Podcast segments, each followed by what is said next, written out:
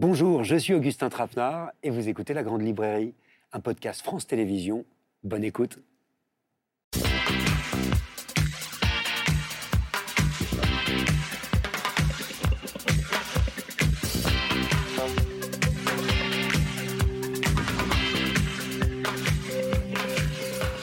Bonsoir, bienvenue dans la Grande Librairie, une émission, comme vous le savez, qui est dédiée à l'écrit, à l'encre, au papier, aux mots qu'on a grattés, aux pages qui nous ont toutes et tous déjà emportés un jour quand on s'y attendait le moins. Et moi, quand je parle de pages, je pense à toute la page. Le texte, mais pas seulement. Tout ce qu'il y a autour, et qu'on ne prend pas toujours la peine de regarder. Tout ce qu'il y a dans la marge, par exemple.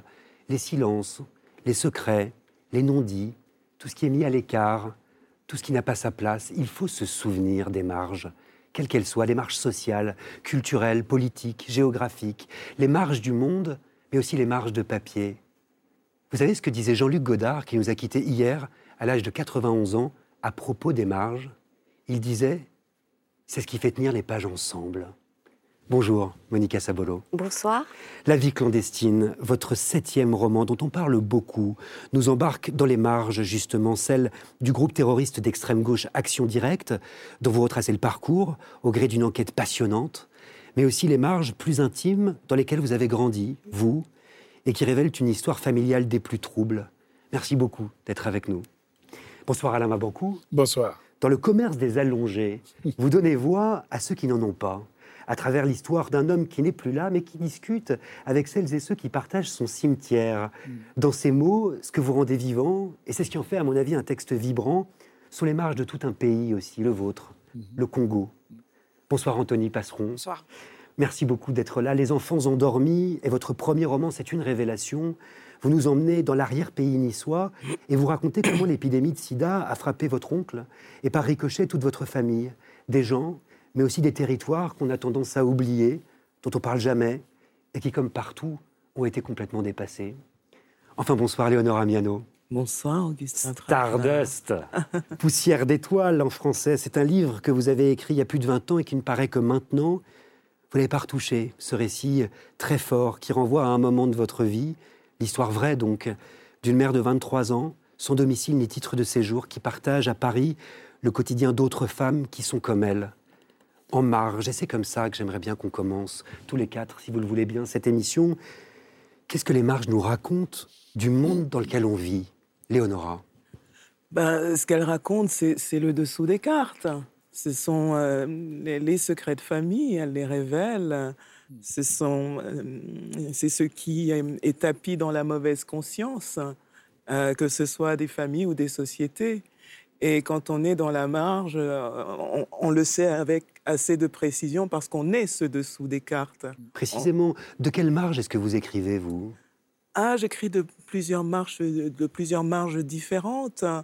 Euh, d'abord, euh, d'une marge sociale qui est euh, une espèce de, de bourgeoisie subsaharienne fort heureusement peu nombreuse, mais assez européanisée.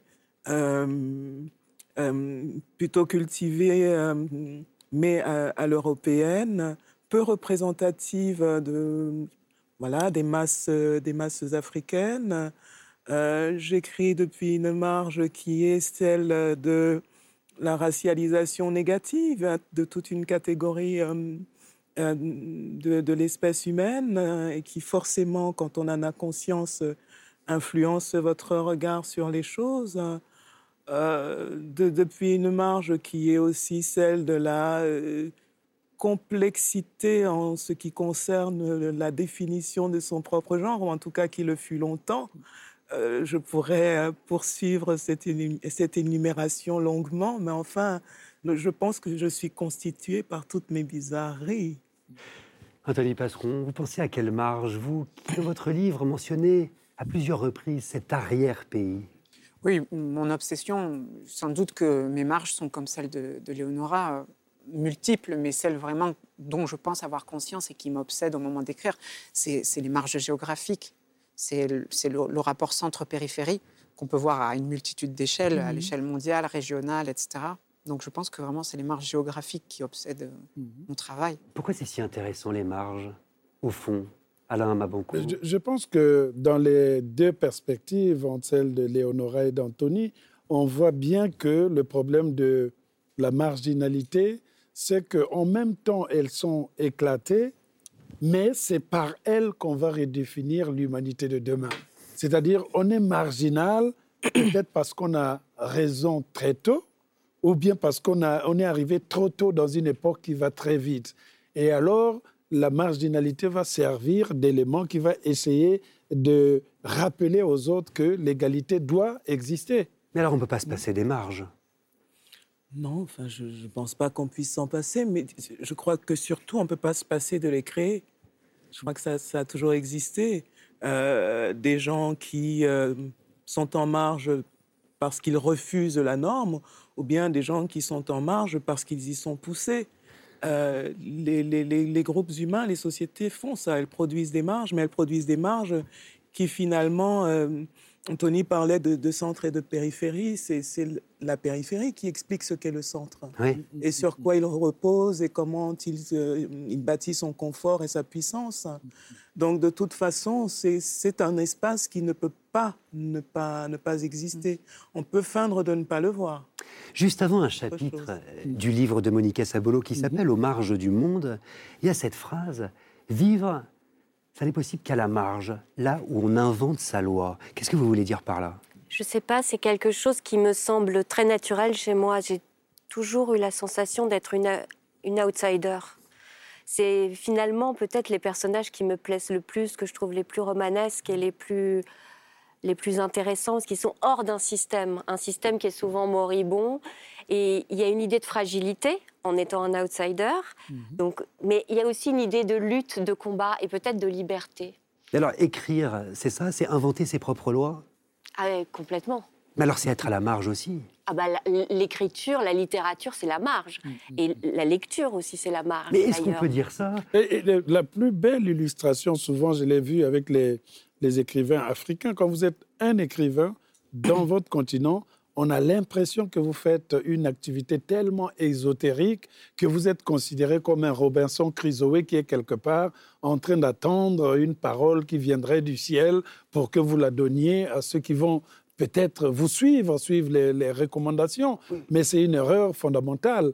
Les, les marges que nous avons ici, qu'elles soient liées à la maladie, comme euh, chez Anthony, ou qu'elles soient liées euh, sur le cadre de, de cette sorte de, de solitude de la femme et peut-être même de la discrimination de la, du côté glacé de ces foyers, de ces résidences chez Miano, ou dans le parallèle de la, la vie chez Monica, où la vie va croiser peut-être l'histoire c'est aussi cela le rôle de l'écrivain.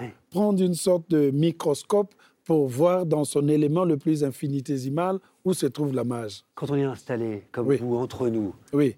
Alain beaucoup. oui. on peut toujours se dire à la marge? Mais bien sûr, c'est pas parce que vous êtes installé que vous avez cessé d'être marginal. Je veux dire que quand je sors dans la rue, en plein cœur de Paris, on voit d'abord un grand noir qui est en train de traverser une rue. Par la suite, on va chercher qui suis-je si j'ai la chance que vous, les autres, me connaissent, ça va. Mais combien sommes-nous à traverser tranquillement la rue de Paris et qu'on vous dise bah, donnez-moi une dédicace Donc, majoritairement, il y a plus de marginaux qu'on en pense. Pas seulement sur le plan de la race, vous verrez sur les inégalités sociales aussi. Le commerce des allongés, publié aux éditions du Seuil, c'est le titre du 13e roman d'Alain Mabankou. Et c'est l'histoire, je vous la raconte, d'un jeune homme de Pointe-Noire au Congo qui perd la vie un peu trop tôt et qui se réveille d'entre les morts juste après son enterrement. Alors comment est-il passé dans l'autre monde? C'est ce qu'on va découvrir. Mais on va aussi partir à la rencontre d'une galerie de personnages hauts en couleur, cette communauté de fantômes qui peuple son cimetière, qui s'appelle ce cimetière le Frère Lachaise, et qui nous font le récit de leur vie passée. En fait, ce dont vous nous parlez tout de suite, Alain Mabankou, c'est de l'art de raconter des histoires. Qu'est-ce que c'est pour vous une bonne histoire? Tiens. Je pense que l'écriture, c'est une histoire aussi de l'imaginaire. Même lorsque vous partez dans la vie quotidienne, j'ai toujours gardé l'esprit que la littérature, le roman, c'est aussi l'enchantement, le pouvoir de persuader le lecteur qui est en train de vous lire que le monde réel dans lequel vous êtes existe mais je peux vous transporter vers un autre monde où il y aura, comme dans Cent ans de solitude, Melquiades qui arrive sur un tapis roulant, quelqu'un qui est en train de casser de la glace, quelqu'un qui euh, fait des poissons de lune, etc. C'est ce pouvoir-là que, que, nous recherchons le plus souvent aussi. Alors c'est beau parce que ce livre, en l'occurrence Le commerce des allongés, vous le dédiez à vos parents et vous dites que vous êtes nourri des fables qu'ils vous ont contées. Avec quel conte est-ce que vous avez grandi? Je pense que ma mère avait tendance, lorsque j'avais peur, lorsque je ne voulais pas faire mes leçons, ne voulais pas dormir, il me disait toujours un porc-épic va passer pour vous lancer des, des piquants. J'avais écrit Mémoire de porc-épic. Et puis, dans le commerce des allongés, on racontait dans la ville que une femme était morte, mais le soir, elle venait dans toutes les boîtes de nuit pour voler les âmes. Et nous avions peur quand nous allions dans les boîtes de nuit au risque de croiser cette femme. vous en avez croisé? Euh, bah, Peut-être que oui, peut-être que non. J'ai pas eu la chance d'être emporté comme euh, mon personnage. Donc on avait toujours peur de se saper très bien sinon cette femme risquerait de vous choisir. Donc il fallait être un peu dépenaillé, de sorte que le regard de cette femme va passer sur une autre victime. Mais le, mon personnage, lui, il était ce jour-là en chaleur. Il voulait vraiment faire quelque chose d'extraordinaire. Mais c'est intéressant comment la mort est envisagée justement dans la société congolaise. Oui, parce que la conscience que nous avons de, de la mort ici en Occident, c'est que c'est quelque chose de sérieux. Costume, cravate, noir, enterrement, discussion, héritage, tout. Dans mon pays, au Congo-Brazzaville, la mort est une véritable cérémonie dans laquelle les gens se fixent rendez-vous pour venir se draguer. Les gens se fixent rendez-vous pour venir voir quelle est la femme qui va danser en roulant bien euh, son derrière, etc. etc. C'est pour ça qu'il y a la présence des danseuses pleureuses qui sont là, mais qui en même temps aussi peuvent trouver leur mari. Et le cadavre regarde tout cela avec un sourire. Léonora Miano, ça vous fait rire On vous entend là. Ben, je me suis bien amusée. Alain nous transporte, comme il en a l'habitude, hein, dans, une espèce de, de, cabaret où on a des figures qui viennent faire euh, leur, leur numéro. Mais j'ai quand même remarqué que euh, en dehors de la diablesse, les femmes meurent peu. Il y a peu de femmes dans ce cimetière. Et je me demande pourquoi. C'est vrai. Pourquoi sont-elles épargnées par la mort dans ton livre, enfin? Je pense que les femmes sont des cadavres plus sérieux et tranquilles, mais euh, aussi la seule. Par contre, je ne m'attendais pas à cette. Non, personne ne s'y attendait autour de Attendez, ce sont des cadavres sérieux qui savent respecter les règles du cimetière par rapport aux hommes qui ont commis tellement de péchés avant de rentrer à l'intérieur. Alors revenons quand même au départ. On, est d'accord que c'est on est, d'accord. C'est un livre qui montre aussi une masculinité dysfonctionnelle. Non, parce que Mais si, tu viens de le dire. Parce que la, plus, la femme la plus puissante à l'intérieur, c'est celle qui laisse la parole la plus forte du roman, et elle s'appelle la femme corbeau, et c'est la Jeanne d'Arc congolaise. Ça, c'est un élément capital tu, vers la fin du tu, tu, ne me contredis pas, mais en ah, non, je, non, je te laisse pour l'instant.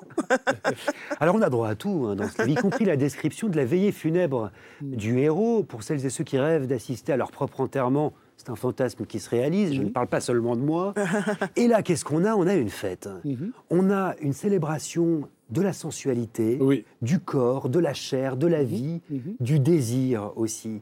Je me suis demandé, cette fête, quelle peur est-ce qu'elle conjure? Hmm. Non, elle ne conjure pas la peur. C'est-à-dire que l'essentiel pour l'assistance qui est là, c'est de mentir au cadavre, de lui faire croire que le cadavre est toujours avec nous.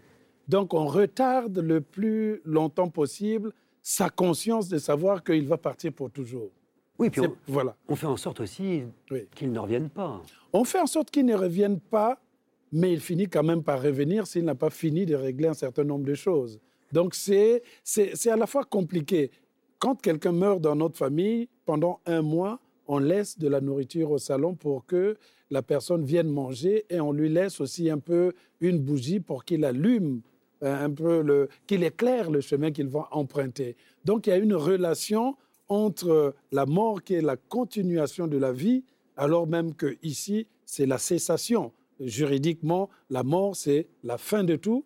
On règle les affaires. Mais chez nous, la mort, c'est le commencement, en tout cas au Congo-Brazzaville, le commencement de quelque chose d'autre. Il y a une formule, quand vous mourrez, on dit que vous allez chez Mpemba, c'est-à-dire là où se couche et se lève le soleil. Et comment faire pour que les morts reposent en paix? C'est une question que vous posez aussi. Mais ils ne sont pas dans, la distorsion. Ils sont, ils, sont dans, une certaine, dans un certain commerce, d'où le titre du livre, le commerce des allongés. Quand vous avez une mère, la femme, la mère qui a deux jumeaux à l'intérieur de, mm. de, ce, de, ce cimetière, qui, depuis la mort de ses jumeaux, vient toujours déposer des fleurs vient toujours déposer des fleurs tous les jours. Il est là, il évite d'écraser n'importe quelle espèce qui vit, que ce soit des fourmis et autres. Ça veut dire quand même que nous n'acceptons pas cette mort, nous disons que c'est une autre barrière de l'autre côté. Alors évidemment, je me tourne vers vous, Anthony Passeron, parce que la mort, elle est omniprésente. Hmm. Dans votre magnifique premier roman,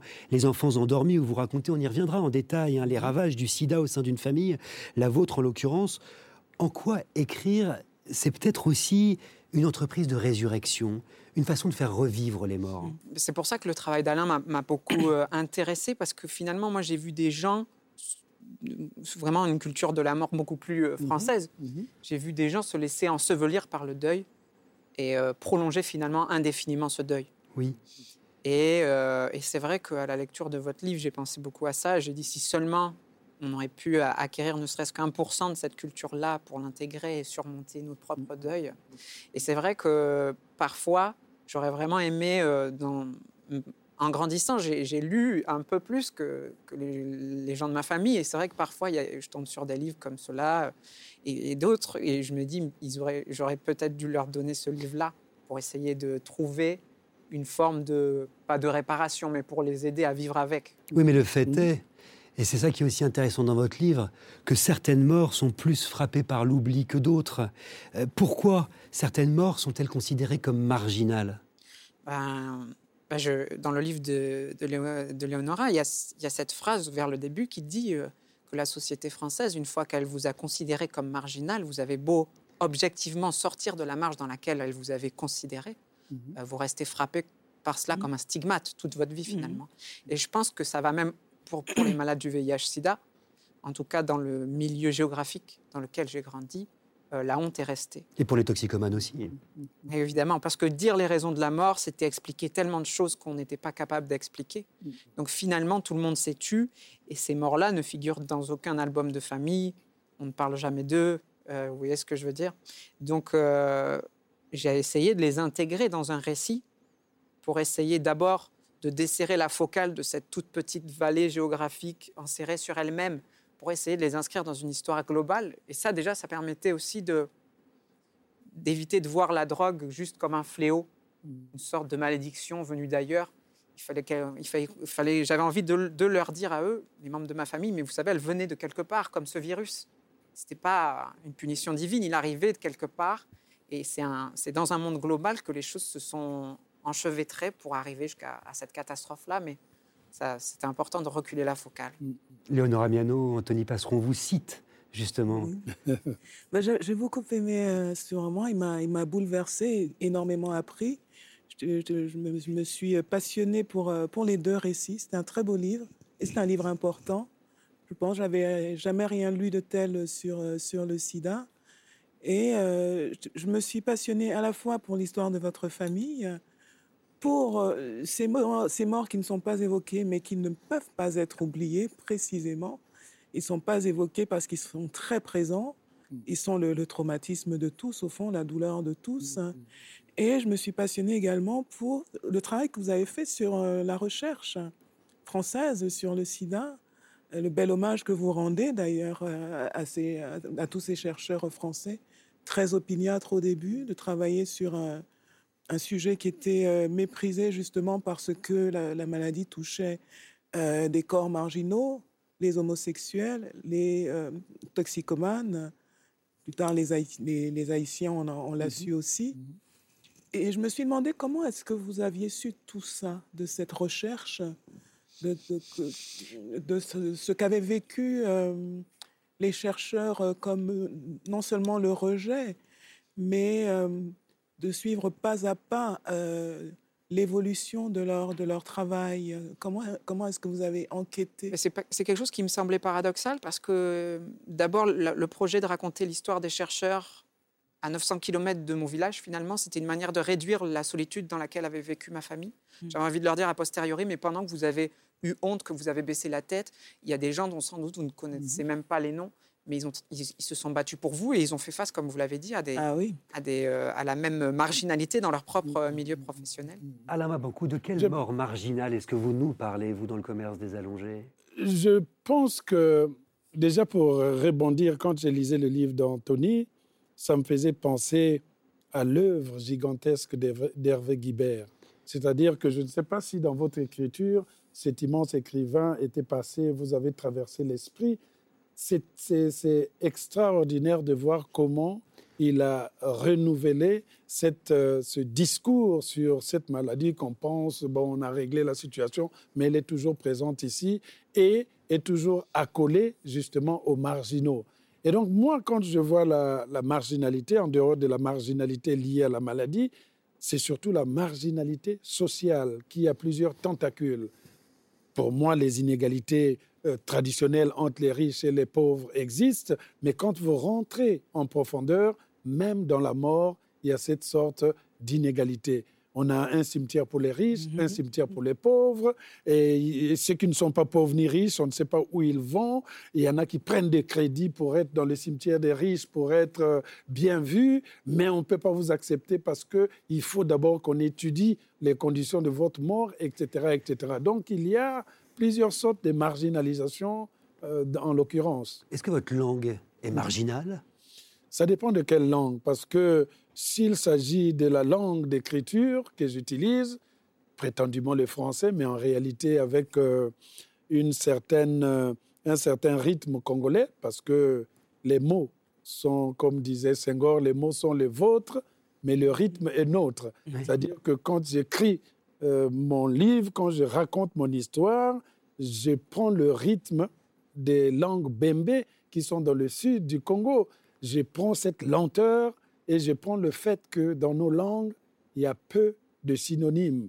Comme il y a peu de synonymes, nous sommes obligés de pourchasser les images. Les images sont plus importantes que les concepts, parce que les concepts, elles sont, euh, ils sont mouvants, tandis que les images, elles sont là. Vous pouvez avoir la preuve de leur existence. Quelle réflexion est-ce que ça fait surgir, euh, Léonore Amiano, vous qui interrogez justement la façon dont on parle français aussi dans votre livre? Non, mais je pense qu'Alain vient d'exposer de, quelque chose de très juste à propos de, de la défiance mm-hmm. vis-à-vis des concepts et de l'assurance, au contraire, par rapport, par rapport aux images. C'est ce qu'on voit dans son écriture et qui donne au texte une... Le texte est très écrit, mais il est écrit dans une, une, sorte d'oralité, mm-hmm. et qui, qui, est une oralité bon, que tout subsaharien reconnaîtra, hein, mm, mm. mais qui peut sembler euh, parfois euh, étonnante euh, et j'espère savoureuse aux Français. Mais en tout cas, ça montre aussi que l'emploi du français a vraiment, comment dire, dépassé la question de l'appartenance territoriale, mm, et que c'est il y a diverses langues françaises. Mm, mm. Et c'est pas parce qu'on écrit en français qu'on écrit français. Mm-hmm. Et euh, c'est quelque chose qui est très manifeste euh, dans ce texte-ci. Mais bon, je pense que les gens qui connaissent un peu les livres d'Alain sont familiers hein, de cet univers aujourd'hui. Je pense que c'est la, c'est la, la, compatibilité aussi de la langue française qui peut héberger plusieurs imaginaires. Je pense que il, y a toute langue qui a une vocation vraiment d'être généreuse et ouverte, ne se ferme pas. Elle se laisse enfanter.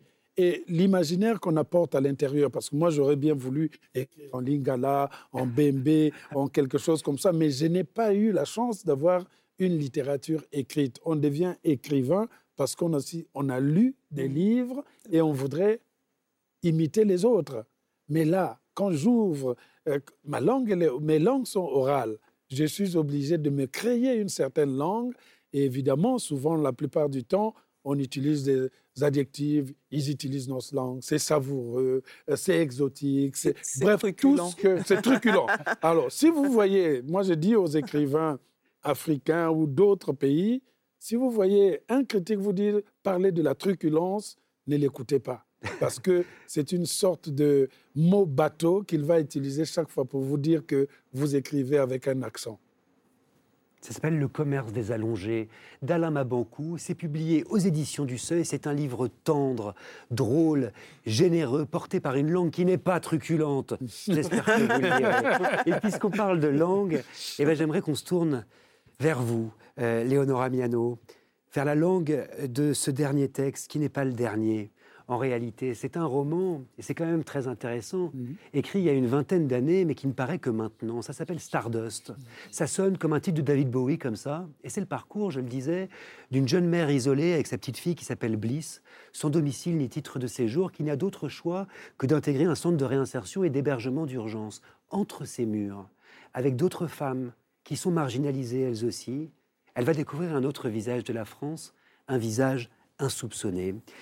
Et vous savez, cette histoire, euh, celle d'une dénommée Louise, vous mhm. l'écrivez dans votre avant-propos, c'est la vôtre, Léonore Amiano. Et j'aimerais que vous nous ouvriez les portes de ce texte, si vous le voulez bien, qui est l'un des plus intimes que vous n'ayez jamais écrit. Votre texte, votre voix, vous-même. Les pays sont comme les personnes. Parfois on les aime fort, sans que l'entente soit possible. Louise se sent une âme en suspens, une funambule sans appartenance territoriale. Dans ses pensées, quand elle parle à sa grand-mère, elle dit ⁇ Chez nous ⁇ Ce n'est qu'un mot. Pour elle, il n'y eut jamais de tel lieu, jamais d'endroit où sa présence ne soit contestée. Au Cameroun, les gens ne l'ont jamais considérée comme une des leurs, pas plus qu'en France, pour des raisons différentes. Elle accepte sa singularité. C'est en écrivant qu'elle trouve un espace habitable, en concevant un univers et en le faisant advenir sur la page. Le chant est sa parole véritable, l'écriture sa planche de salut. Depuis la naissance de Bliss, elle n'a pas écrit une ligne. Il faudra écrire beaucoup, en noircir des pages avant d'espérer chanter. Sauver sa peau, parler ensuite. Quand? Sauver sa peau. Léonore Miano, en quoi l'écriture, c'est un geste de survie? Ah, mais c'est ce qu'elle a été pour moi dès le départ. Euh, j'ai commencé à écrire pour sauver ma peau. J'ai commencé à écrire Petite fille euh, à la suite euh, d'une première, parce qu'il y en a eu malheureusement plusieurs dans ma vie, mais d'une première agression sexuelle que je n'arrivais pas à, dont je n'arrivais pas à, énoncer la survenue et je voulais absolument me confier à une personne qui m'était chère. Donc j'ai écrit alors, il se trouve que malheureusement, ce premier écrit n'a pas, n'a pas rencontré son public, mais enfin, il m'a fait éprouver à moi un sentiment de grande liberté et euh, presque de puissance parce que je n'étais pas interrompue. Je pouvais choisir mes mots, euh, mon sujet, et je crois que j'ai continué à écrire, j'ai recommencé en tout cas pour retrouver ce sentiment. Et j'ai écrit longtemps euh, des choses très personnelles avant de passer à la grande histoire, le collectif, euh, voilà. Alors précisément, ce texte, ce texte-là, euh, Stardust, Léonore Amiano, écrit il y a plus de 20 ans, pourquoi est-ce qu'il paraît que maintenant? Il paraît que maintenant parce que je suis, je suis assez grande, parce que j'ai...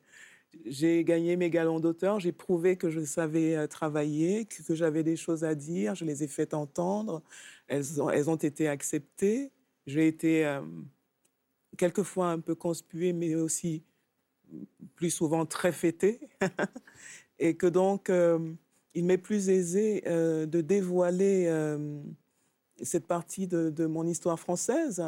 Comment d'ailleurs l'histoire française a vraiment commencé pour moi, sans craindre que voilà, ce soit un stigmate, comme l'a si bien dit tout à l'heure Anthony, c'est ce que je voulais éviter. Je ne voulais pas être euh, la, SDF de Saint-Germain-des-Prés. Pour autant, vous l'avez retravaillé Vous l'avez modifié? Ah non, pas cette version-ci. J'ai cessé de, revenir à ce texte quand mes livres ont commencé à être publiés. Quel regard est-ce que vous portez sur cette jeune femme dans les années 90 Je comprends pourquoi je faisais peur aux garçons. Parce que quand moi, ce texte, je ne l'approche plus aujourd'hui vraiment comme un objet littéraire. C'est ma chair qui est à vif hein, là-dedans. C'était un objet littéraire au moment où je le concevais. Mais aujourd'hui, pour moi, c'est tout à fait autre chose. Et, très honnêtement, quand je vois euh, d'abord ma grande gueule, ma vélocité intellectuelle, oui, je comprends pourquoi les garçons avaient la trouille un peu, et ce qui pouvait mettre tellement euh, mal à l'aise parce que ça semblait de l'assurance, alors que euh, je pense que moi, j'ai toujours caché mes fragilités derrière des manières de bravade je suis quelqu'un qui déteste la soumission et qui préfère voilà, être décapité plutôt que baisser la tête. Donc, euh, je, renvoyais beaucoup ça alors que je, suis une tendre à l'intérieur. Donc, ce que je vois, c'est ça, cette jeune femme qui, euh, qui, se donne, qui se donne des airs pour ne pas, pour ne pas flancher. Est-ce que Pardon, et cette force dans la solitude, c'est-à-dire elle dit je ne suis pas là pour avoir des amis, etc. Ça, j'étais très impressionnée, c'est-à-dire qu'elles sont toutes plus, elles semblent toutes plus sensibles autour, et elle, elle est, là hiératique comme un rocher, avec euh, et elle se laisse pas faire. C'est vrai. C'est très impressionnant à 23 ans d'être. Mais je pense que je suis solitaire depuis que j'ai 8 ans et que la solitude est pour moi une parfois une ennemie, mais plus souvent une compagne quand même euh, assez, assez fidèle. oui, bien sûr. On écrit dans la solitude. Hein. Euh, et j'ai commencé à écrire enfant. On lit aussi dans la solitude. et j'étais une, j'étais une lectrice vorace euh, dès, mes jeunes années. Et donc, je n'ai pas peur d'être seule. Oui. J'aime ça aussi. Mais à cette époque-là, c'est aussi quand même l'histoire d'une femme qui est obligée de se taire qui est obligé de faire attention à tout. Quand est-ce que vous l'avez prise la parole, justement? Quand est-ce que vous avez pu la prendre? Euh, On va dire euh, à partir du moment où j'ai commencé à écrire ce roman, j'avais 25 ans. Euh, j'étais enfin sortie de, de, ce CHRS, Centre d'hébergement et de réinsertion sociale. Vous le racontez. J'avais aussi quitté le foyer qui m'avait accueilli après, bon, qui m'avait d'ailleurs, qui m'a d'ailleurs chassée au motif que j'étais trop indépendante et que je n'avais pas besoin d'être aidée. Et j'étais, bon, j'avais un, petit boulot hein, alimentaire, mais enfin, je, commençais à gagner ma vie. J'étais toujours très intéressée par les questions sociales. J'étais devenue déléguée syndicale dans l'entreprise qui, m'employait. Et ben oui, parce qu'il fallait, il fallait régler un peu des choses avec cette société. Il y avait beaucoup de, de beaucoup de misère et de précarité autour de moi. Et j'avais envie de, de, faire quelque chose. Et donc, c'est cette jeune femme-là qui écrit ce, texte, euh, cette jeune femme qui habite dans une cité euh, de l'Est parisien, qui euh, côtoie au quotidien des salariés précaires et pauvres, des gens mal logés, mal éduqués. et qui, qui, pensaient que la France, c'était autre chose. Il y a quelque chose qui m'a frappé, moi, c'est que ce texte, vous dites que vous l'avez composé, pas écrit. Comme s'il y avait un parallèle avec la musique ici C'est une musicienne. Je crois, chanteuse. bah oui. Elle va d'ailleurs nous chanter maintenant. Non. on va voir, on va voir, ça se mérite, hein, ça se mérite. Il faut payer cher. Euh, mais, mais, je pense qu'un roman se compose, même si on n'emploie pas ce terme, parce que euh, euh, la langue est musicale. La langue est musicale et qu'un texte se structure comme une chanson se structure. Et donc, c'est seulement une question de terminologie, mais qu'on emploie ces ce vocabulaire ou non, nous faisons tous la même chose, nous bâtissons nos textes. Et c'est une langue de combat aussi, je trouve. Ah oui, inévitablement. C'est ça, traite d'une façon extrêmement forte. Enfin, je trouve qu'il y a... Ça, je me rends pas bien compte. Hein. L'énergie combative. Oui, il y a la colère, il y a la rage et le combat. Ça fait quoi de retrouver ce texte, justement, de se retrouver face à ce texte, bah, des années plus tard? J'ai une grande tendresse pour la jeune femme que j'ai été, puis je mesure euh, le chemin parcouru. Évidemment, euh, à cette époque-là, je ne m'attendais pas à être aussi attachée à la France. Euh, je, n'avais aucune idée de ce qu'allait être euh, mon, destin dans, ce pays, mais j'avais décidé que j'en aurais un. J'avais décidé, j'ai décidé de rester en France. On dit peu qu'on peut décider ça comme ça, mais j'ai décidé de rester en France un peu pour venger celles, les presque amis que j'ai perdus dans, dans ce lieu. Alors justement, que nous n'ayons pas souffert en vain. J'aimerais qu'on revienne à cette idée euh, de lieu, à cette idée de marge, à cette idée de frontière. On l'a compris tout à l'heure dans l'extrait que vous nous avez lu, votre personnage ne se sent à sa place euh, nulle part. Et vous écrivez, Léonora Miano, c'est très beau.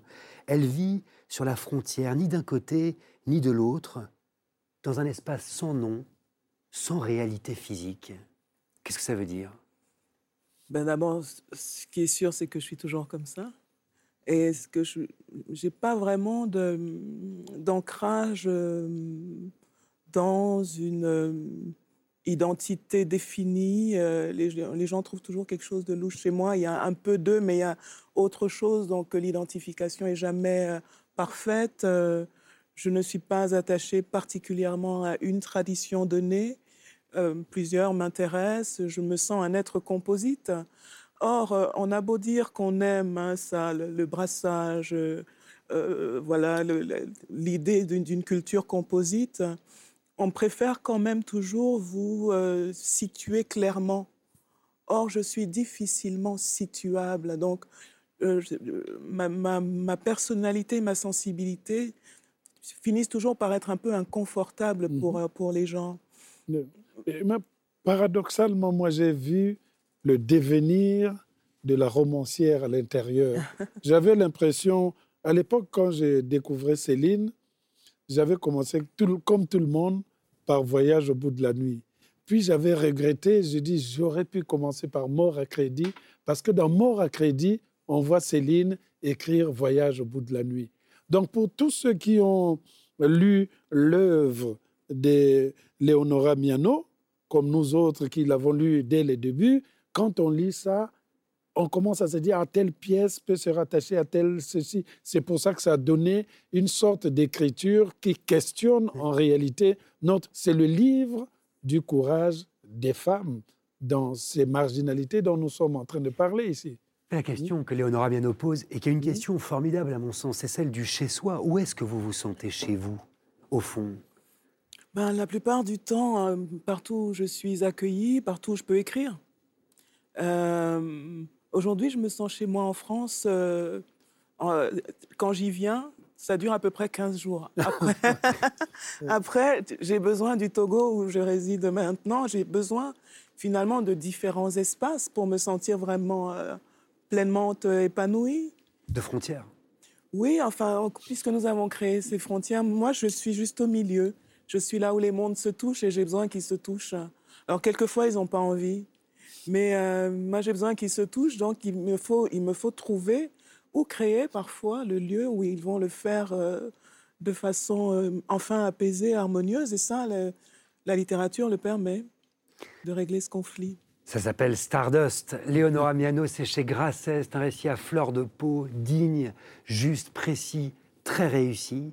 Et puisqu'on parlait de chez soi, je vous le dis tout de suite, ceux chez qui on se sent chez nous dans cette émission, vous les connaissez évidemment, ce sont les libraires, indépendants notamment. Souvenez-vous qu'un livre en France a partout le même prix, on oublie souvent de le dire. Donc vous pouvez vous rendre dans une librairie indépendante, ça sera le même prix que sur une plateforme ou dans un autre type de librairie. Direction Pertuis, dans Luberon, chez Chloé Azuelos, qui vient tout juste de reprendre les rênes de la librairie Motamo. C'est un portrait d'Inès de la Motte Saint-Pierre. Ça, c'est parce qu'on a la grande chance d'avoir le prix unique en France. Je suis une dingue de livres. Euh, en fait, je suis dingue tout court, je crois. C'est eux qui m'ont accompagnée pour découvrir le monde, pour rencontrer la différence. Et heureusement qu'ils étaient là, les livres. Évidemment, la vie, parfois, elle a été dure, elle a été euh, euh, parfois violente. J'en ai vécu un des moments sombres dans mon existence, mais comme tout le monde. Et dans ces périodes-là, je pense que les livres, ils ont été encore plus que des amis. Ils ont été des refuges. Je suis convaincue qu'un livre, il peut aider dans toute situation. La librairie Motamo à Pertuis, c'est une rencontre avec Magali. Ça nous a porté, ça nous a donné des ailes, ça nous a soulevés. Je ne serai jamais rassasiée de rien. ni des copains, ni des livres, euh, ni de la vie, non, jamais.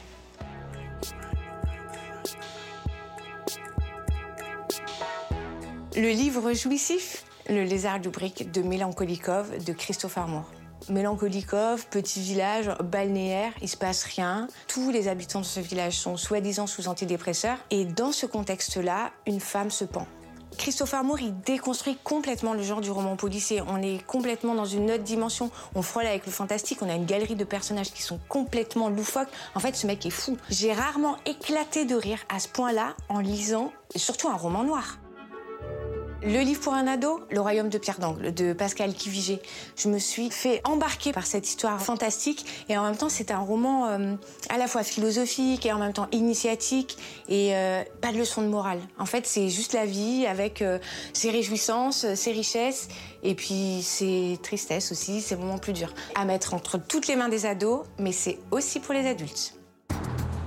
Le livre qui ne rentre dans aucune case, c'est La Maison des Feuilles de Danilevski c'est une maison qui grandit de l'intérieur. Et du coup, plus on avance dans la maison, plus elle grandit, il y a des pièces qui se rajoutent. Il y a des passages qui sont hyper intrigants, hyper angoissants. Parfois, on a peur, on ne sait pas ce qui va se passer. Même la mise en page, elle rend service à l'histoire. C'est complètement atypique, il n'en existe qu'un de livre comme ça. Mais en du dingue, ce bouquin. Mon livre de chevet, c'est Je serai le feu de Digli, un recueil de poésie. Ce sont des poétesses qui parlent d'amour et en même temps, ça n'a rien de mièvre. En plus, le livre, il est rose et ça fonctionne, ça marche. C'est honnête, c'est sincère, c'est charnel. Parfois, c'est même trash. Pour qu'un livre reste six mois sur une table de chevet de libraire, je pense que a priori, c'est plutôt réussi. Merci Inès de la mode Saint-Pierre et merci Chloé Azuelos de la librairie Motamo. Elle est quand même extraordinaire. Ah bah ouais, elle est super. et, c'est juste ce qu'elle dit. Pour qu'un livre reste six mois sur la table de chevet d'une libraire, il faut qu'il fonctionne. Et là, vraiment, je le souhaite à tous vos livres. Alain Mabancou, Anthony Passeron, Léonore Amiano et Monica Sabolo, vers qui je me tourne.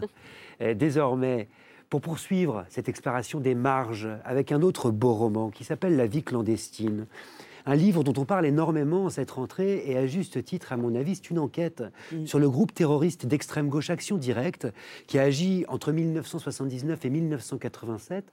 Mais on plonge aussi, c'est ça qui est intéressant, dans les secrets les plus troubles, les plus violents d'une histoire familiale, intime. C'est l'occasion, ce roman, d'évoquer l'étrange façon dont se composent nos souvenirs, mais aussi de parler d'écriture. Et alors, c'est intéressant parce que ça commence par une scène assez drôle, Monica Sabolo. Vous êtes chez vous, dans votre appartement, qui est en train de prendre l'eau. Il y a une cascade d'accidents domestiques. Euh, c'est une catastrophe. Vous êtes en train de méditer sur l'accueil un petit peu mitigé qu'a reçu euh, votre dernier roman. Vous ne savez pas quoi écrire. Bah, rien ne va plus. La catastrophe, quand soudain, à la radio, vous entendez ça? Aujourd'hui, dans Affaires sensibles, tué car c'est la décision glaçante que prennent deux femmes et deux hommes, Nathalie Ménigon, Joël Aubron, Jean-Marc Rouillant et Georges Cipriani, un soir d'hiver à Paris. Le groupe abat froidement Georges Bess, PDG de Renault, patron respecté, père de famille, époux comblé. Alors c'est la voix de Fabrice Drouel sur France Inter dans Affaires sensibles. À ce moment-là, quand vous entendez ça à la radio, qu'est-ce qui vous passe par la tête J'en ai entendu, j'en ai écouté des dizaines. C'est-à-dire que j'ai écouté Affaires sensibles et ça me, ça me réconfortait dans cette espèce de, de, naufrage qu'était mon existence, de voir que le monde avait traversé tant de catastrophes pendant 50 ans. Mais c'est effectivement avec cet épisode-là qu'il s'est passé quelque chose. Je me suis dit, c'est ça, voilà, c'est mon sujet. Ce fut aussi simple que ça. Alors je suppose que c'est parce que c'était deux jeunes femmes, Joël Aubron qui a 27 ans et Nathalie Ménigon qui en a 29, qui attendent un grand patron un soir de 1986 sur un banc pour la battre de sang-froid. Ça me paraissait si insensé. Le fait que ce soit ces deux femmes, j'avais besoin de comprendre qui elles étaient. Comment en arrive-t-on là? Euh, c'était mon objectif. Mais en réalité, une... je me suis bernée. Je me suis raconté n'importe quoi. Parce que la vraie question, c'était pas ce qu'elle cherchait, mais ce que moi, je cherchais là-dessous. N'empêche, je vous poser une question qui est très intéressante. C'est celle de ce qui décide du sujet de notre livre. Mm. Comment ça vient? Qu'est-ce qui se passe? Est-ce que vous avez, vous, autour de cette table, des éléments de réponse? Mais je pense que parfois, c'est le sujet qui nous tombe dessus. Comme c'est Monica. Euh, les gens se disent, je cherche à écrire un roman, mais je n'ai pas les sujets. Parfois, il suffit simplement de rester là et voilà, une information comme ça vient basculer l'ensemble et euh, remet en cause toute votre existence et vous vous mettez à écrire pratiquement un livre qui questionne votre existence et qui questionne aussi, par voie des ricochets, celle des autres. Mais je pense même que le, je crois beaucoup au signe euh, que qui nous sont envoyés par l'univers, mais pour un livre qui est déjà là. En fait, il ne vient pas de l'extérieur. Le, livre il est était là. tapis à l'intérieur, il, avait besoin d'un prétexte. Exactement, il avait besoin, de se leurrer voilà. pour pouvoir pour sortir pouvoir, de biais. Pour pouvoir se dire, cette histoire avait besoin de... Sinon, c'était trop douloureux. un peu comme vous disiez auparavant. Ça. Je veux dire, de pouvoir aborder certaines choses qui font trop mal on est obligé de se raconter euh, des histoires. vous en avez combien des livres tapis au fond de vous? Ah, moi j'en ai un certain nombre. ouais, J'ai l'impression que c'est toujours le même qui se réécrit. Encore plus intéressant. Monica, ça, ça s'appelle l'œuvre. On a l'impression d'écrire le même livre, mais en fait, on est en train de tracer les contours d'un ensemble gigantesque. Et pour le sujet, pour que ça vienne, c'est comme à la guerre écrire un livre, il faut un casus belli, le motif qui va causer que, paf, quelque chose éclate et les personnages sont là pour donner ce livre magnifique. Et effectivement, Monica Sabolo, vous écrivez euh, très vite. Euh, je ne savais pas encore que les années Action Directe étaient faites de tout ce qui me constitue, le silence, le secret et l'écho de la violence. Mmh. Ouais. C'est le programme du livre, là. Oui, et c'est la question peut-être aussi du pardon. C'est même certainement la vraie question, c'est peut-on pardonner et doit-on demander pardon? Mais peut-être d'abord de quelle violence est-ce qu'on parle? Ah, Il y a plusieurs violences. Il y a la violence de ce groupe armé qui, euh, par un glissement, alors qu'au départ, il, euh, il commet des attentats essentiellement symboliques contre les, représentations du capitalisme et de l'impérialisme, et qui va se mettre à, tuer.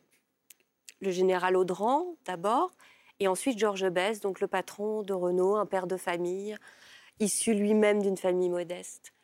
Il y a cette violence-là, et il y a la question de savoir si on peut répondre autrement que par la violence à la violence. Mmh. Et ensuite, il y a la violence plus sourde, dont j'étais peut-être même toujours consciente, dans laquelle j'ai grandi, la violence du secret, la violence du silence. La violence de la bourgeoisie La violence de la bourgeoisie, définitivement, ce milieu glacial.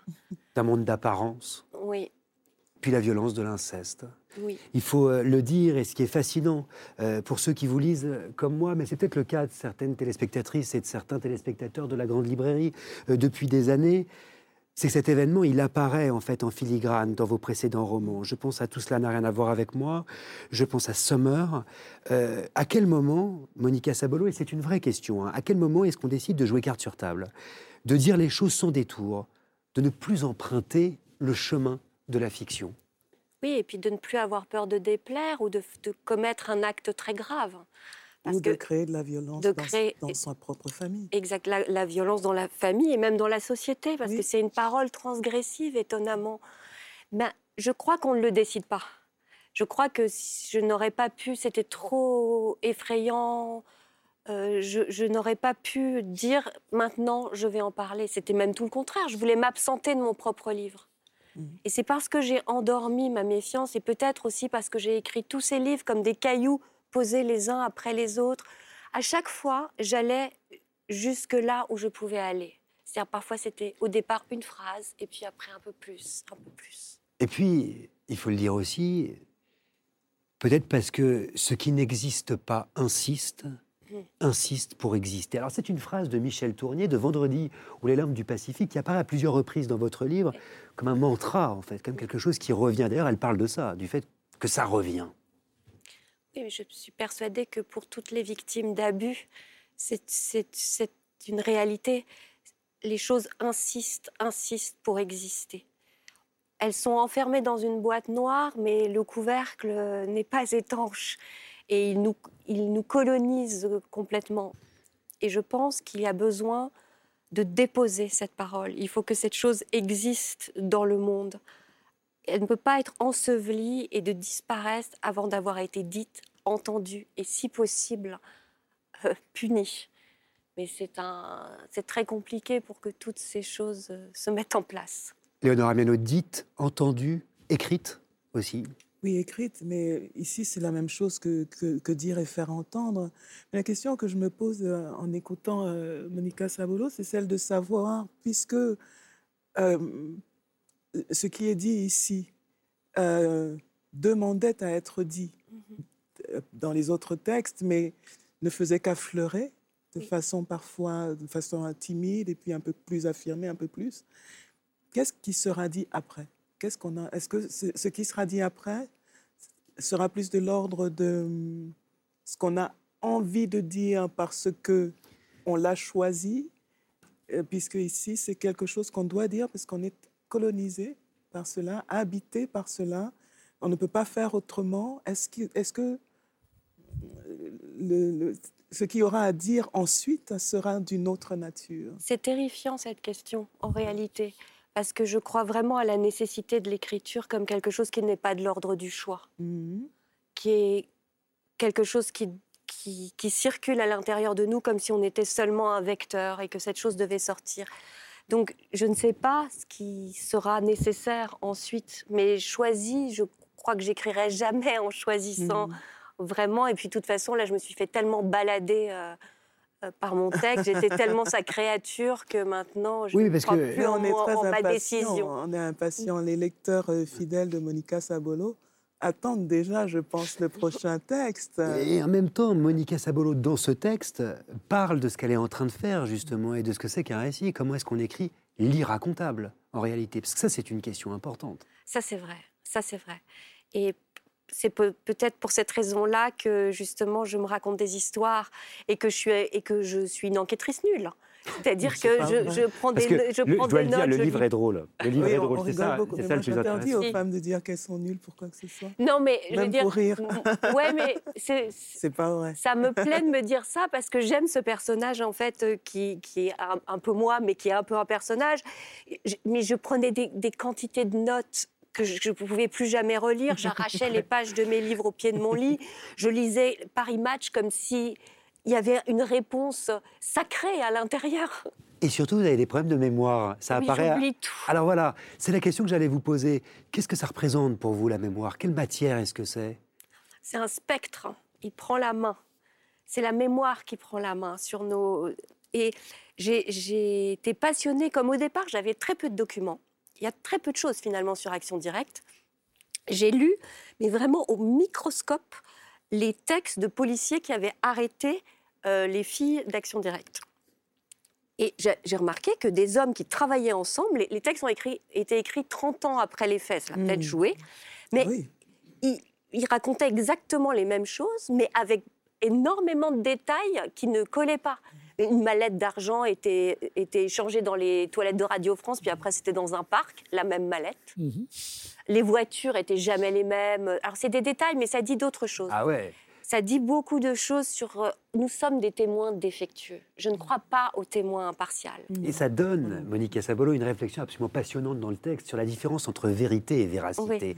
Peut-être que vous pouvez nous expliquer. C'est une conversation euh, que la narratrice, donc Monique Sabolo, a avec son frère. Oui, mon frère, qui, est, qui donc euh, passionné de philosophie, nous avons des conversations télé téléphonique où nous finissons toujours par dire que nous ne savons rien sur rien. Et là, nous nous sommes interrogés sur la véracité. La véracité nous semblait une mule petite bourgeoise, c'est-à-dire l'exactitude des faits. On observe les faits, on en tire des conclusions. Et la vérité, la vérité un cheval qui court au loin et qui nous apparaît quelquefois par éclat, mhm. qui peut être multiple et qui disparaît. C'est une présence-absence. C'est beau. Qu'est-ce qui fait qu'un texte ne ment pas? Qu'est-ce qui fait la vérité d'un texte? Anthony Passeron, J'ai été particulièrement oui, par, par le, texte, le travail de, Monica parce que finalement, euh, comment, comment on raconte une histoire quand les sources sont si peu nombreuses? Et une expression qui m'a marquée chez elle, c'est elle dit qu'on n'a pas tant des souvenirs que des souvenirs de souvenirs de souvenirs.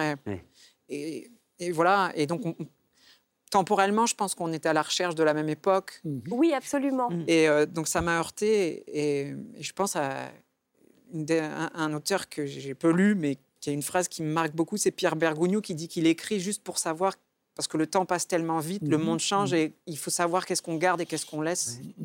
Et ça m'a beaucoup marqué, ça. Et puis, on, on sent aussi dans, dans les livres la leçon selon laquelle, quand une histoire a touché la mémoire populaire, la presse en était emparée, tout le monde a inconsciemment le rôle de témoin. Et chacun raconte son histoire à sa manière, d'où les multiples versions qui vont s'étendre. La voiture était bleue ici, elle sera rouge de l'autre côté. parce que les, gens vont se dire, j'étais là. Mais en fait, c'est ce qu'on nous a exposé qui nous a rendus tous témoins. Nous sommes témoins de ces grands événements qui touchent notre, notre société. Donc, ce sont des fictions partout. Chacun a une part de fiction. Et cette fiction, elle est là. Et peut-être nous, nous ne sommes que des relayeurs de ces fictions en créant des personnages qui vont emprunter les costumes de ceux qui euh, inventent d'autres solutions.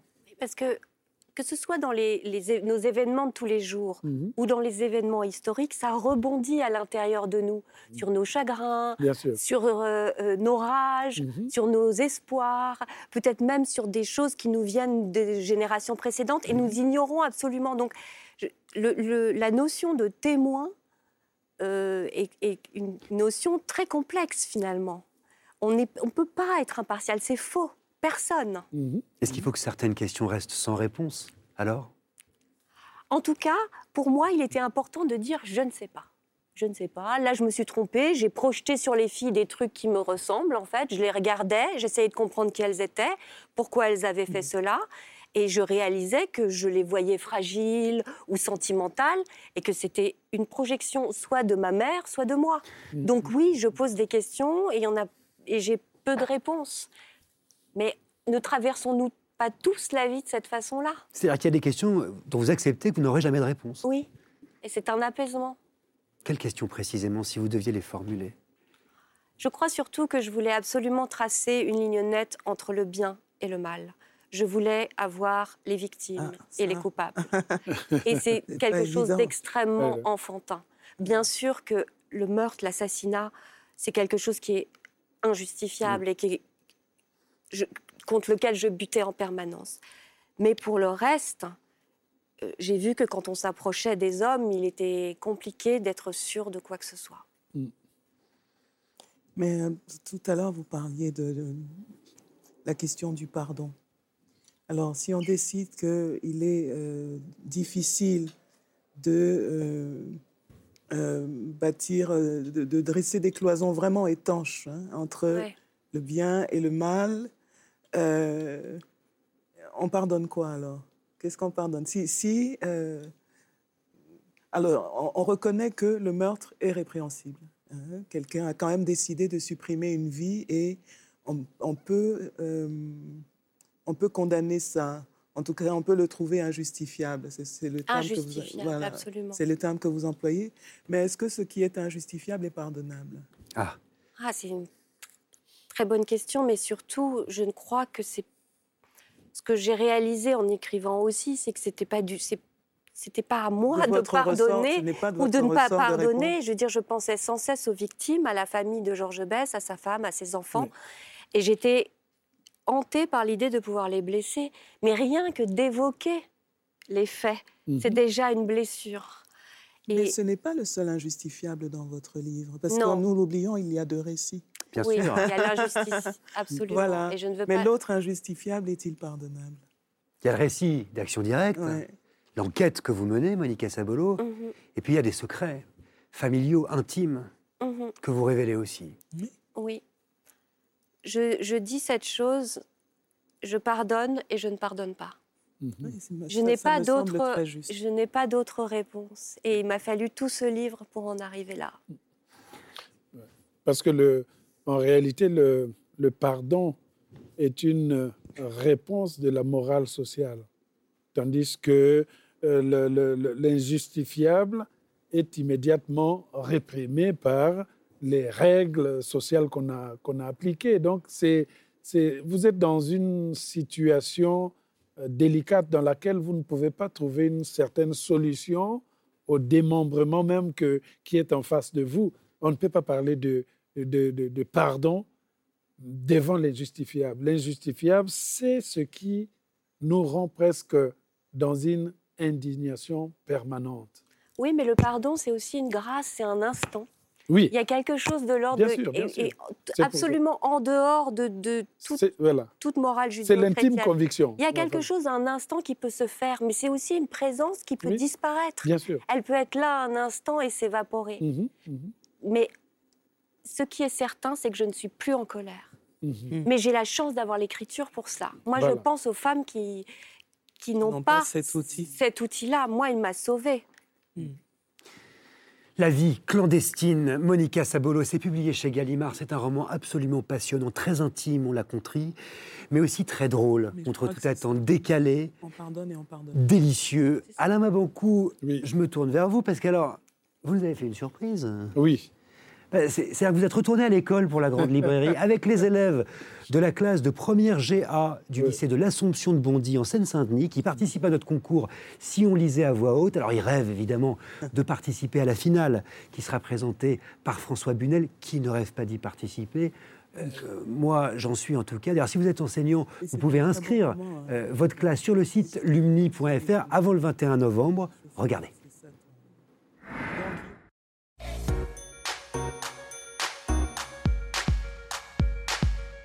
Bonjour, je suis Alain Mabankou. Nous sommes ici au lycée de l'Assomption de Bondy. J'avais été membre du jury du concours de lecture à voix haute et à l'époque même, une des candidates était de Bondy. La seule chose vraie On va aller voir une classe de première pour parler de la lecture à voix haute. Ah oh. si vous lisez à haute voix et que vous ne lisez pas bien, c'est comme si vous entendiez une chanson qui n'est pas coordonnée. Alors, quelle est la première personne à lire Moi. Candide, transporté, écrivit le nom de Cunégonde sur les arbres. J'accuse le général Billot d'avoir eu entre les mains les preuves certaines de l'innocence de Dreyfus. Descriptif, c'est un roc, c'est un pic, c'est un cap. Que dis-je C'est un cap, c'est une péninsule. J'ai choisi le livre de ma mère, d'Albert Cohen. En apparence, c'est un texte facile à lire. Mais attention, les accumulations de et, les répétitions très poétiques qui sont à l'intérieur demandent parfois au lecteur ou à la lectrice d'avoir une certaine vigilance. Tout à l'heure, il y en a qui est venu me dire Mais monsieur, comment on va lire? Il y a et, et, et, et, et à l'intérieur. Voilà. Donc, par exemple, vous n'allez pas lire chaque homme est seul et tout se fiche de tous et Non, vous allez prendre votre temps. Chaque homme est seul et tous se fichent de tous et nos douleurs sont une île déserte. On va écouter Ariel Lina en même temps. Et le soir, si le téléphone est décroché, il se sent tout roi et défendu contre les méchants du dehors. Si vite méchant, méchant pour rien. Quel étrange petit bonheur triste et boitillant, mais doux comme un péché. Quel bonheur tout de même d'écrire en ce moment, seul dans mon royaume et loin des salauds. Merci beaucoup. J'invite bien évidemment tous les enseignants de français à inscrire leurs élèves. Il faut surtout pas avoir peur. C'est une aventure euh, incroyable, même si on finit pas finaliste, ça peut que nous apporter du bonus. Hein, Alain Mabankou, vous êtes une terreur. Pourquoi Je vous ai vu faire les selfies avec les enfants, c'est pour ça que vous y êtes allé. Il faut vivre avec son époque. Qu'est-ce que vous sous-entendez Je crois que dans la parole biblique, il est dit que pour rentrer dans le royaume des cieux, il faut se faire petit comme les enfants. C'est ce que j'ai fait. C'est l'expérience que vous avez eue C'est une grande expérience parce que moi, j'étais retourné au lycée, de voir comment il y avait cet enthousiasme dans la lecture d'entendre lire l'affaire Dreyfus de Zola, c'est extraordinaire. Les enfants sont en train de mimer, ignorant la charge historique qu'il y avait derrière, c'est extraordinaire. J'ai passé un moment euh, splendide. Anthony Passeron, il n'a pas échappé que vous êtes aussi enseignant euh, d'histoire-géographie. J'espère que vous avez inscrit au moins l'une de vos classes. Oui, ça m'est arrivé. Au concours euh, Oui, j'enseigne le français et l'histoire-géographie en lycée professionnel. Donc ah, ben voilà. Et c'est vrai que que, le fait que la parole soit revenue comme ça dans les classes, enfin dans la société en général, mais que ça, ça, fasse un rappel comme ça aux enseignants. J'ai passé les dix premières années de ma vie à essayer de faire taire mes élèves. Pour moi, une bonne classe, c'est une classe qui se taisait. Et un jour, je, suite au documentaire de, Stéphane de Freitas à voix haute, j'ai dit mais en fait c'est pas ça une classe. Une classe c'est une classe qui parle. Il faut qu'ils lisent, qu'ils parlent, qu'ils me donnent leur avis. Donc de, depuis, euh, c'est vrai que quand mon inspecteur vient me rendre visite, il trouve qu'ils sont un peu plus euh, bavards. mais je voilà, je pense que l'une des clés, elle est là, quoi. Qui lit à voix haute autour de cette table, tiens? Léonora Miano lève le doigt. J'aime bien certains textes le réclament. Euh, pas tous, mais puisqu'il m'arrive d'écrire aussi pour, euh, pour la scène, Euh, ben, pour tester le texte, il faut passer au gueuloir. Hein. Il faut. Ouais, faut... Puis c'est la chanteuse qui parle. ben oui, peut-être. Mais euh, de toute façon, même si on ne lit pas à voix haute, je pense qu'on entend une voix lire dans nos oreilles quand on, quand on lit un texte. C'est la vôtre? Euh, Pas toujours, pas toujours. Euh, mais souvent, oui, quand même. Ouais. Ils vous regardent, vos élèves, Anthony Passeron, là? Oh, j'espère. J'espère que le, j'espère que, j'espère que l'événement est suffisamment, suffisamment important pour qu'ils qui nous regardent. Ça veut dire que vous n'avez pas. Vous dit? Oui. ah oui, il y en a quelques-uns qui sont au courant. Il y en a quelques-uns qui sont au courant. C'est-à-dire qu'on va être franc, vous ne devez pas dire un mot de travers. Non. Parce non, que non, là, ils bah, ne ouais, pas. Vous risquez de vous faire allumer. Ah, complètement. Et puis ils n'ont pas leur langue dans leur poche. Donc, euh, Les enfants endormis, c'est un premier roman. Et je vous le dis tout de suite, Très c'est beau. un. Très beau.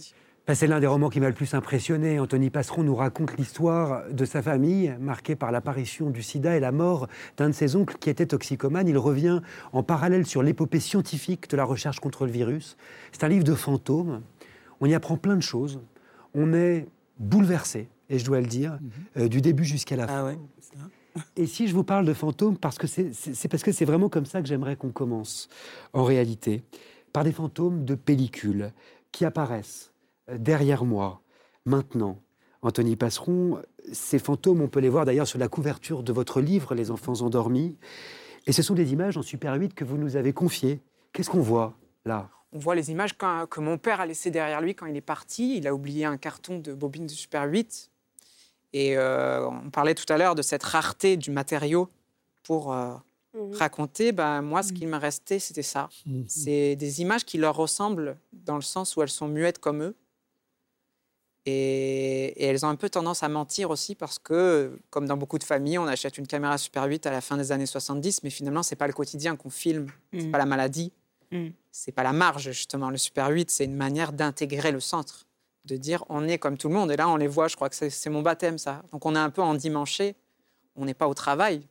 Donc, c'est une, fiction. C'est exactement, c'est vraiment, c'est euh, leur, c'est leur roman à eux. C'est intéressant vie. que ce qui subsiste en fait de ces histoires, de cette histoire, ce soit des fictions. Oui. Parce qu'on en parlait tout à l'heure, euh, Monica disait euh, ces espèces de témoignages. euh, Je pense que la, la- la vérité, elle disparaît avec l'instant, de toute façon. Et c'est vrai que parfois, on nous demande alors c'est un roman ou c'est une fiction, etc. Et moi, j'ai l'impression, j'ai essayé de, de leur être le plus fidèle possible en parlant. Mais les quelques membres de ma famille, ils vous diraient que ça s'est pas passé comme ça. Ils n'ont pas vu ça à Mhm. hauteur d'enfant, donc forcément, ils- c'est pas exactement ça. Donc, euh, je crois que je crois que tout est tout est fiction à partir du moment où l'instant est passé. Je vous pose la question euh, tout de suite parce qu'elle est centrale.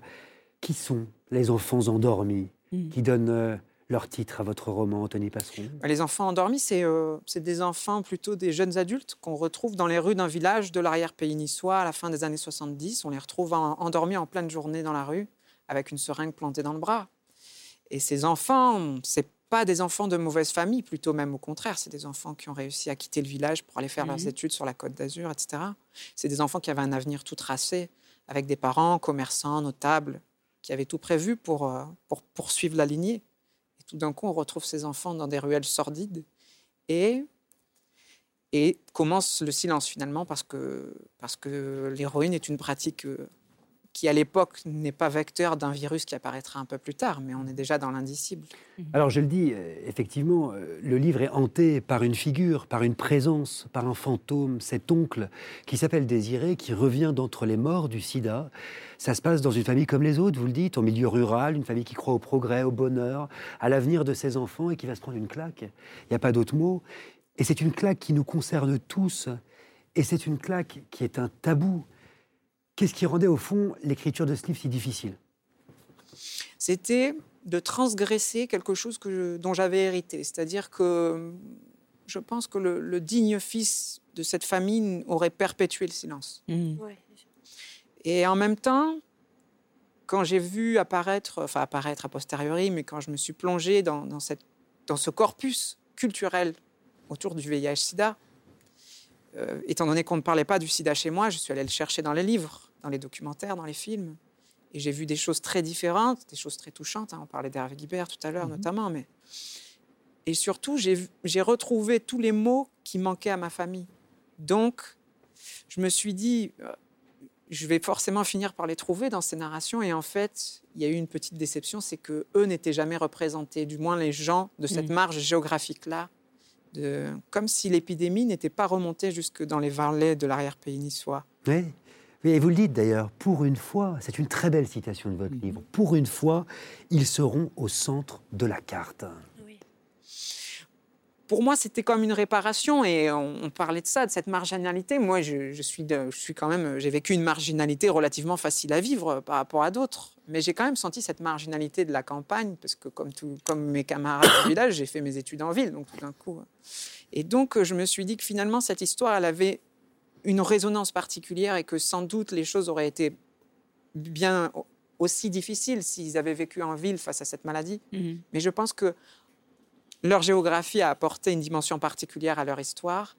Et encore aujourd'hui, je, pense à eux quand j'ai l'impression que je les emporte avec moi et surtout qu'il y a beaucoup de gens qui, me racontent des histoires des villages voisins ou d'autres vallées dans d'autres régions de France et qui me disent que c'était pareil chez eux. Donc, euh, c'était vraiment, pour le coup, j'écris par nécessité. Et tout à l'heure, on parlait de ces livres qui sont déjà en nous, finalement. Mmh. Et mmh. finalement, j'ai pas l'impression qu'on écrit des livres, j'ai l'impression qu'on les libère, en fait. Et qui insistent pour exister. Mmh. Est-ce qu'un livre, c'est suffisant pour rester, euh, pour aller au centre de la carte, en fait? Est-ce que ça suffit? Non, c'est pas suffisant, sans doute pas. Ça suffira pas. Euh, mais euh, c'est peut-être suffisant pour prendre conscience de, de sa condition. et c'est suffisant aussi, peut-être, pour se dire que les événements n'ont pas eu lieu pour rien. Et que peut-être ça atterrira sur l'étagère de quelqu'un à qui ça pourra servir. On parlait de la culture euh, des morts euh, qui, mmh. revient dans le livre d'Alain.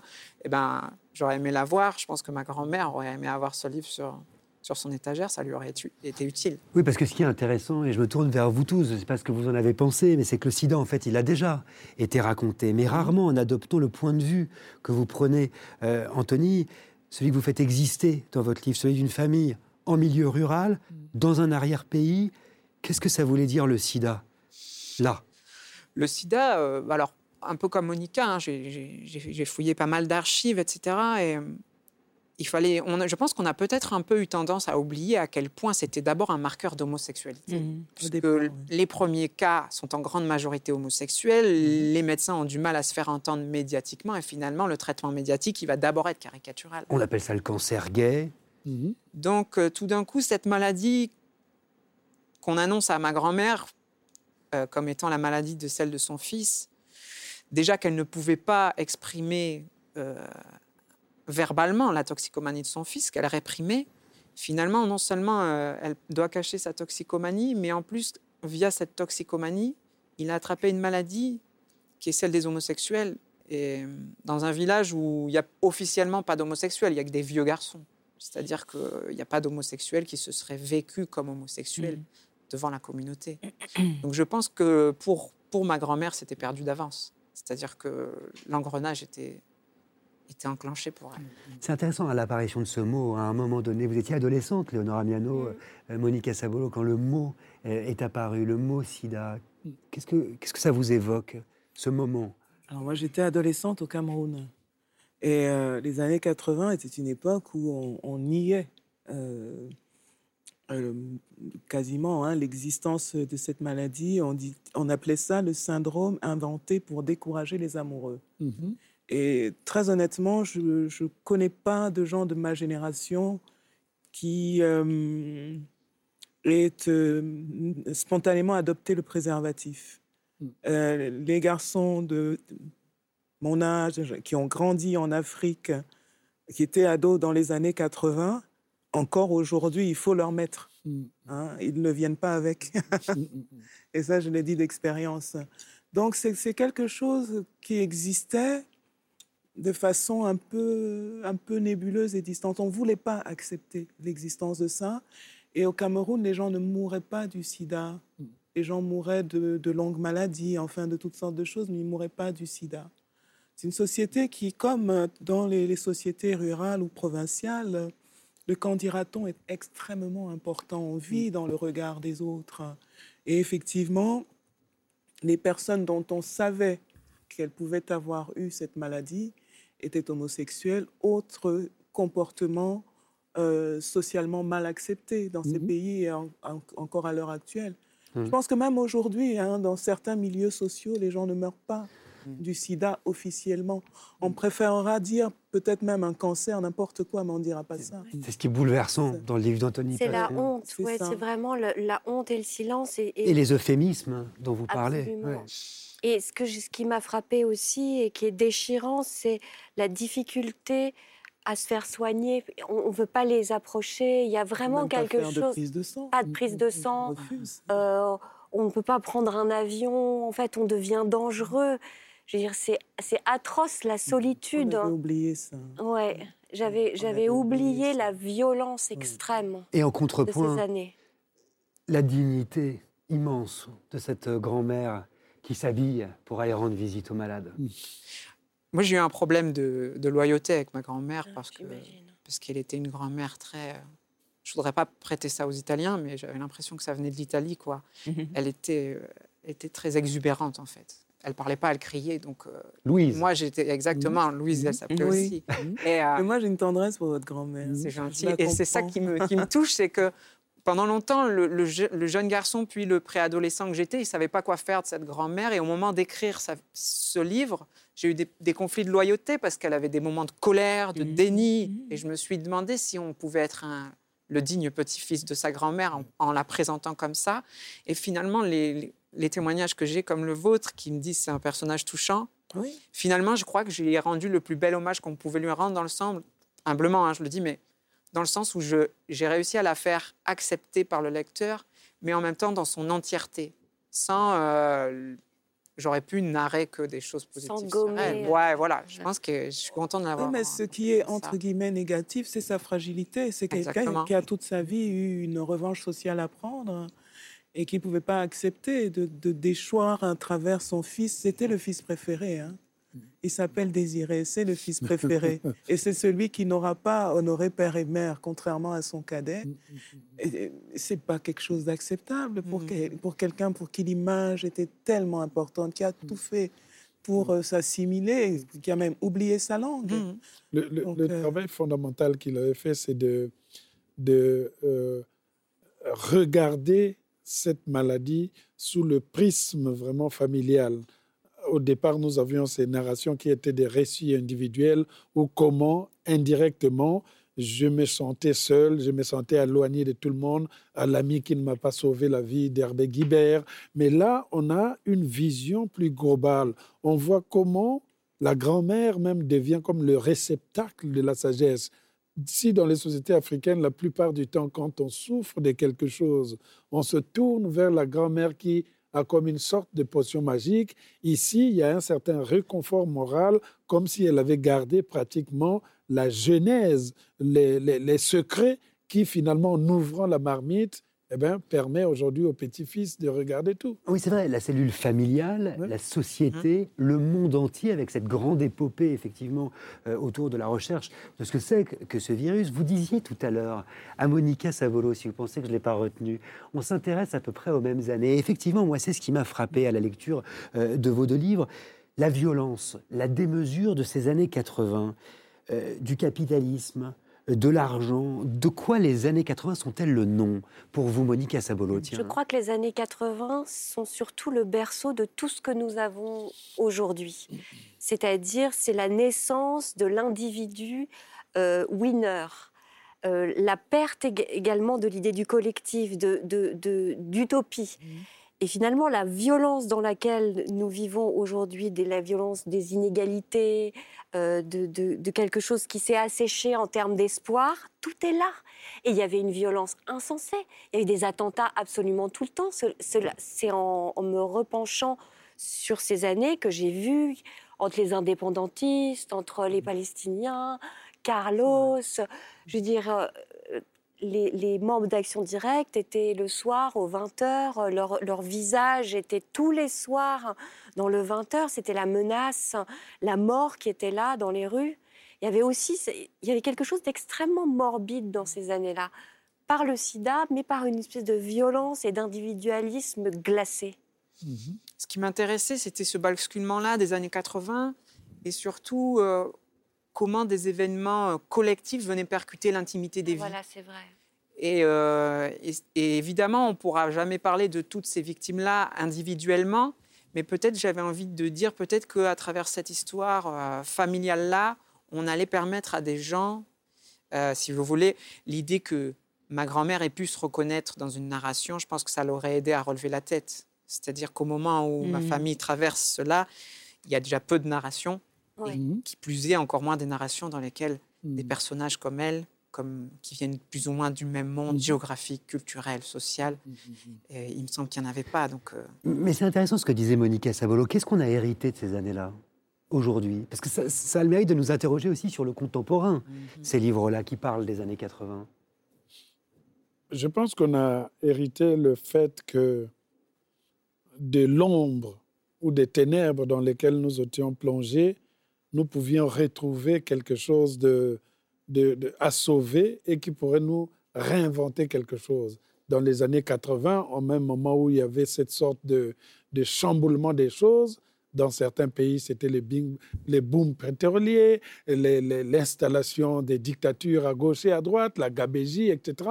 Ça dépendait de quel monde nous étions, mais nous étions aussi dans un monde où il y avait à la fois l'euphorie et le désespoir, la tragédie, la comédie, voire même peut-être l'illusoire.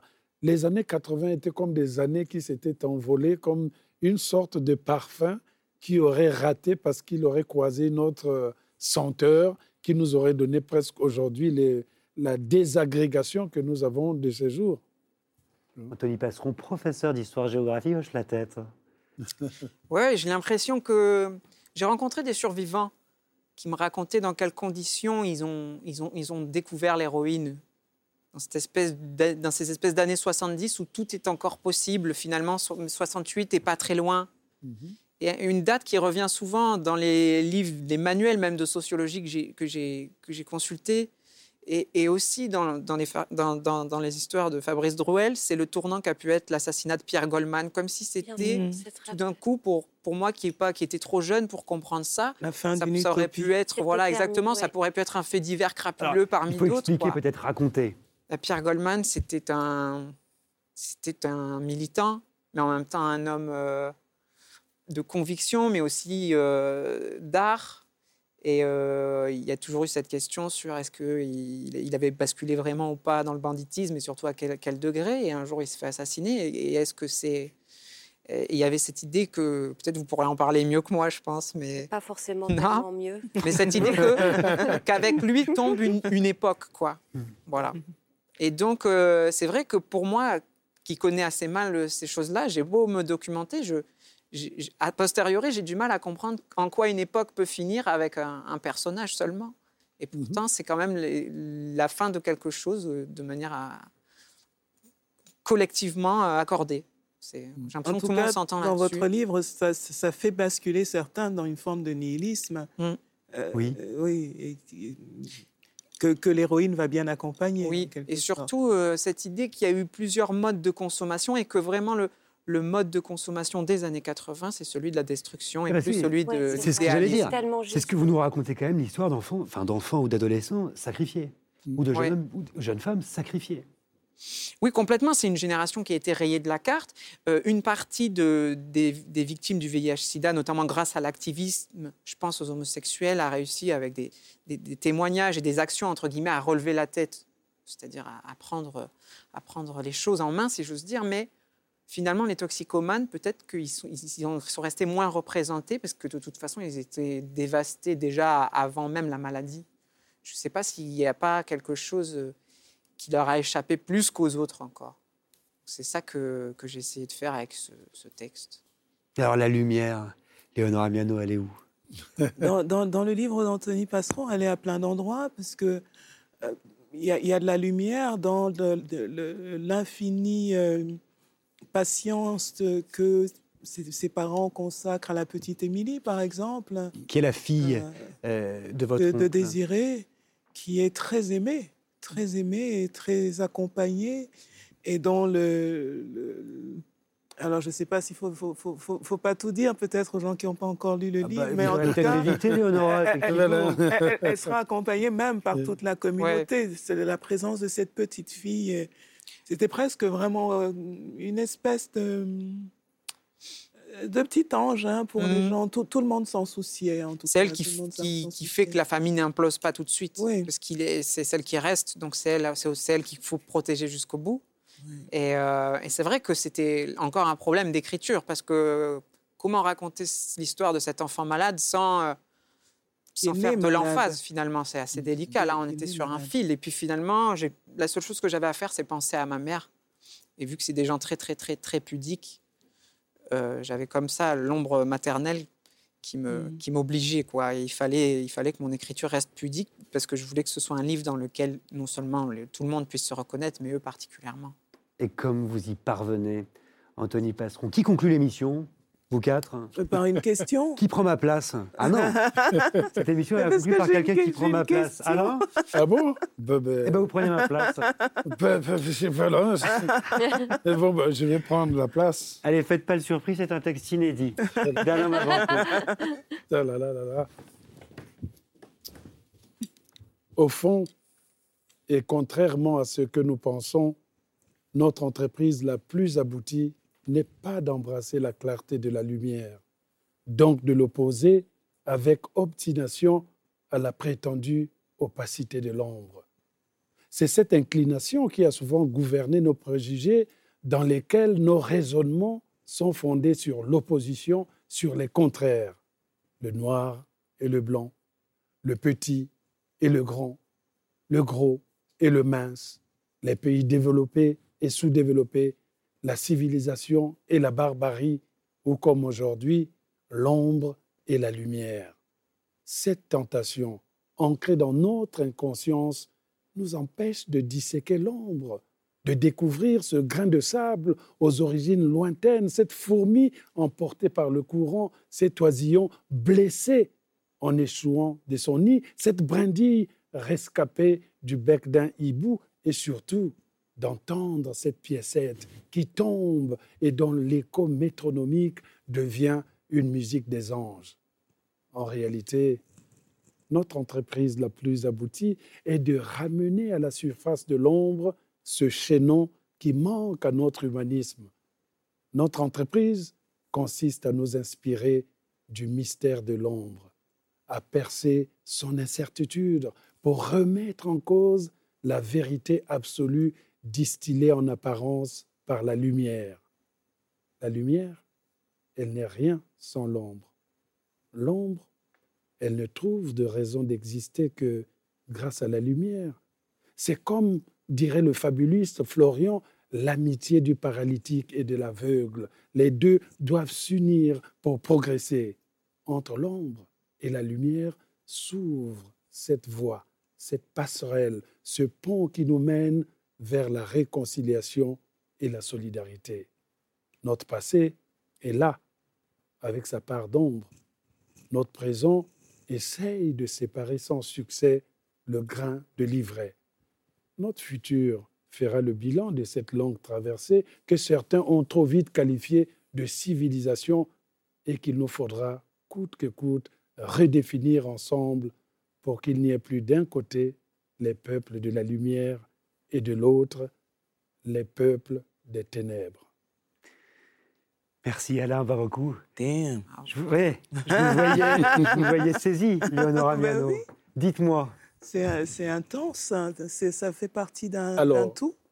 Curieusement, quand j'ai composé ce texte, j'ai pensé à Léonora Miano. Ah, c'est sa saison d'ombre. Voilà, parce qu'elle a, elle a toujours cette capacité à sortir quelque chose de l'ombre qui reste comme éternel, comme ça. Ah. c'est ça. franchement, quand j'écrivais ce texte, quand on m'avait dit, bon, vous, vous écrivez un texte, j'étais dans un train et j'ai commencé à l'écrire. Il y avait Clara Dupont-Mono à côté, on prenait le train pour Nancy, les autres écrivains étaient là et moi j'étais dans l'ombre et la lumière. Et c'est cette pensée-là qui est venue de je ne sais où que je souhaitais livrer à tout le monde. Vous retrouver parfois? Ben, Ravi d'avoir inspiré ça. ça. Ça a été longtemps mes motifs, effectivement, ombre et lumière. La saison de l'ombre citait voilà, effectivement à la L'intérieur de la nuit, les aubes écarlates, la saison de l'ombre. Si vous voyez beaucoup de ces titres, il y a toujours cette, cette côté, ce côté des ténèbres. Par, voilà. par, cette, euh, par ce mariage hein, de l'ombre et de la lumière. Indissociable. Oui, indissociable. indissociable. C'est l'une qui donne sa signification à l'autre. L'amitié du paralytique et de l'aveugle. voilà. De l'ombre et de la lumière. Merci Alain Maboncou. La Grande Librairie, euh, c'est fini pour aujourd'hui. Merci de nous avoir suivis, chères téléspectatrices et téléspectateurs. Merci à vous quatre, Léonora Miano, Monica Sabolo, Anthony Passeron. Et donc, euh, Alain, avant de se quitter, je voudrais quand même rappeler que Les Enfants endormis, le premier roman d'Anthony Passeron, ici présent, est publié aux très belles éditions Globe. Et je vous le conseille évidemment. C'est pour moi un des grands livres de cette rentrée. Je vous donne rendez-vous euh, la semaine prochaine pour une émission spéciale autour d'un livre qui s'appelle Impunité. Je recevrai son autrice, Hélène Devinck, qui a choisi la Grande Librairie pour en parler en exclusivité. Alors c'est un récit sur l'affaire PPDA, hmm. mais ça va bien au-delà. Elle sera entourée par la sociologue Irène Terry, la philosophe Cynthia Fleury et l'historien Georges Vigarello. Dans quelle mesure un livre peut-il faire bouger les lignes À mercredi prochain. Lisez bien.